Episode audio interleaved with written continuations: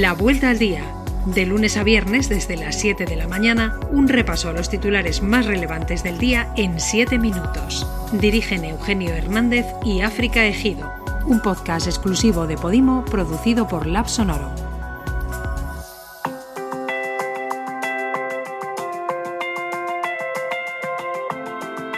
Buenos días, es lunes 10 de mayo y estas son las noticias más destacadas hoy.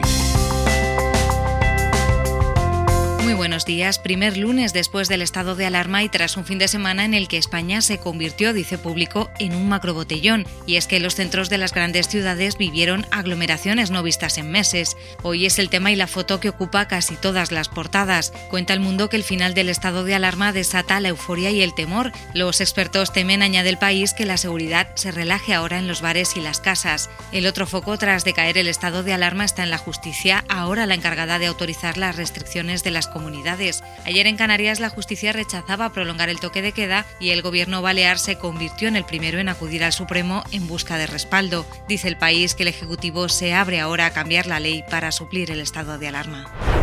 Las elecciones madrileñas han provocado cambios y tensiones en todos los partidos, apunta el Confidencial, que cree que el triunfo de Ayuso quiebra el equilibrio en el PP, el desastre del PSOE afecta a Moncloa, la retirada de Iglesias abre el relevo en Podemos y Ciudadanos se desangra. Destaca público que Podemos enfrenta el reto de sobrevivir a su creador, puesto que la marcha de Iglesias deja el partido sin sus fundadores originales. En Andalucía cuenta el país que Espadas lanza su campaña para unir a todo el PSOE y recuperar la Junta. El alcalde de Sevilla ha instado en su primer acto de las primarias a superar la confrontación interna. Valora el mundo que Espadas ha escondido en su debut el apoyo de Ferrat y se presenta como el candidato de la militancia.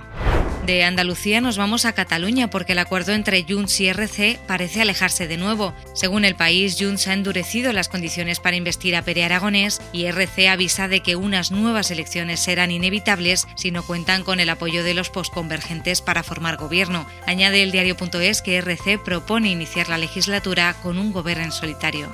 Ya van 12 días en busca del hombre desaparecido con sus hijas en Tenerife, recuerda el país. La investigación ahora se centra en dos horas, las que transcurrieron entre las 7 y media y las 9 y media de la noche del último martes de abril. Relata ABC otra agónica búsqueda, la de un niño de 13 años en el Ebro, en Zaragoza. Cuenta este diario que el sábado al niño se lo tragó el río cuando se bañaba con un amigo tras haber jugado un partido de fútbol.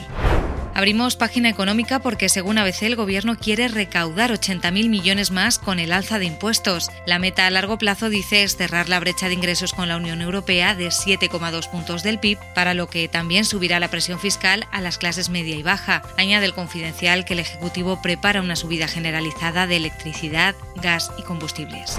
Ayer nos dejó el escritor José Manuel Caballero Bonal a los 94 años, el último insurrecto, dice el mundo. El poeta y novelista jerezano, penúltimo superviviente de la mítica generación del 50, recibió el premio Cervantes de 2012. ABC deja en portada una foto del escritor y dice adiós a un orfebre de la palabra.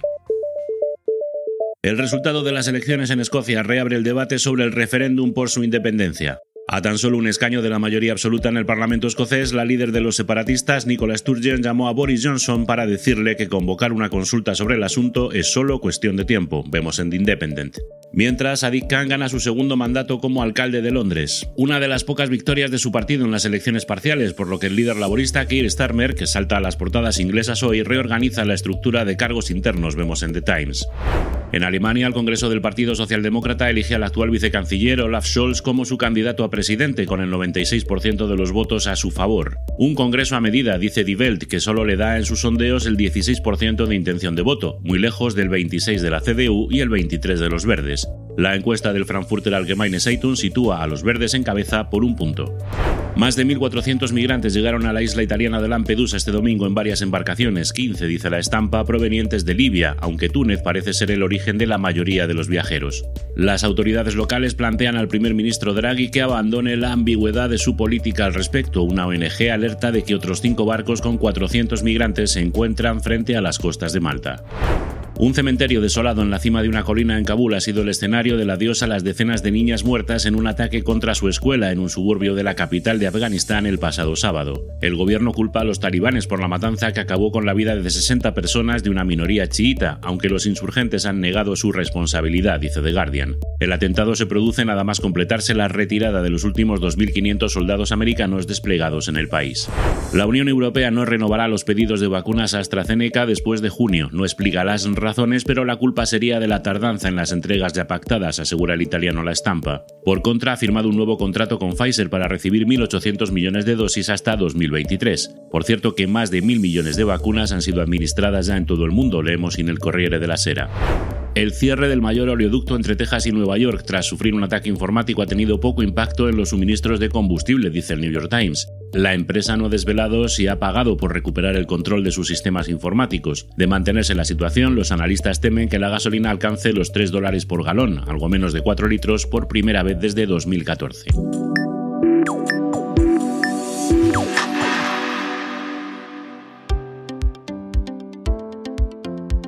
Hoy te recomendamos un artículo del diario.es titulado De Galicia al San Francisco hippie, Víctor Moscoso, el Picasso del póster psicodélico. Cuenta esta pieza de Daniel Salgado la historia de este diseñador nacido en una aldea de A Coruña que definió el grafismo de la era psicodélica tras escapar a Estados Unidos después de la Guerra Civil. Salieron de su mano carteles de artistas como Janis Joplin, The Doors o la Steve Miller Band y colaboraciones para revistas como la Rolling Stone. Y un asunto más, en un intento por atraer residentes a municipios despoblados, Santa Fiora en la Toscana y Rieti en Lazio pagarán hasta la mitad del alquiler a cualquiera que decida mudarse y que demuestre que tiene una ocupación con la que puede ganarse la vida teletrabajando. Recibirá un bono de hasta 200 euros para estancias entre 2 y 6 meses, dice la CNN, que además se ofrece una lista de profesionales para servicios como medicina, cuidado de niños, fontanería, electricidad o reparto de comida a domicilio. Quieren que los recién llegados se sientan instantáneamente como en casa. Es todo, escucha más podcasts y audiolibros en Podimo, suscríbete en podimo.es por 3,99 euros al mes con un periodo de prueba de 14 días y cancela cuando quieras. Que tengas un buen día.